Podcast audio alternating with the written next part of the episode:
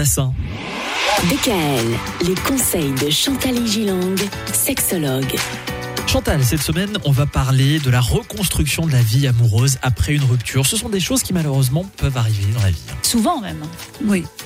Alors, quand on parle rupture, euh, je veux dire par là également le divorce, la Mm. séparation, euh, etc., qui ressemble, j'ai pensé un peu à ça, à une intervention chirurgicale, hein, dont les effets se font sentir dans tous les domaines de notre vie. C'est comme quand vous vous êtes fait opérer, vous êtes un peu groggy, vous avez mal partout.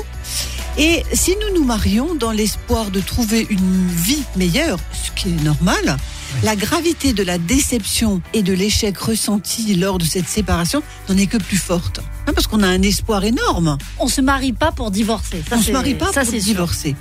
Et de nombreux sentiments négatifs font à ce moment-là leur apparition, dont certains pratiquement inconnus de nous jusqu'alors. Mm. Par exemple, le désespoir. Ah oui, on on pouvait peut- très bien n'avoir jamais été désespéré à ce point-là. D'ailleurs, l'expression le dit, euh, mourir de chagrin. Ah se laisser mourir. Ouais. hein. La rancœur, la vengeance également. Moi, j'ai des gens qui me disent, écoutez, vous savez quoi, j'aimerais juste me venger.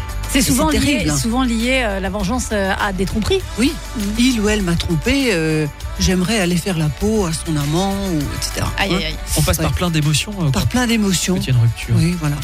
Et donc, les étapes d'une rupture ressemblent à celles d'un deuil. Mhm. Un déni, la colère, le marchandage, la tristesse, l'acceptation. Oui, parce qu'au début, c'est un déni.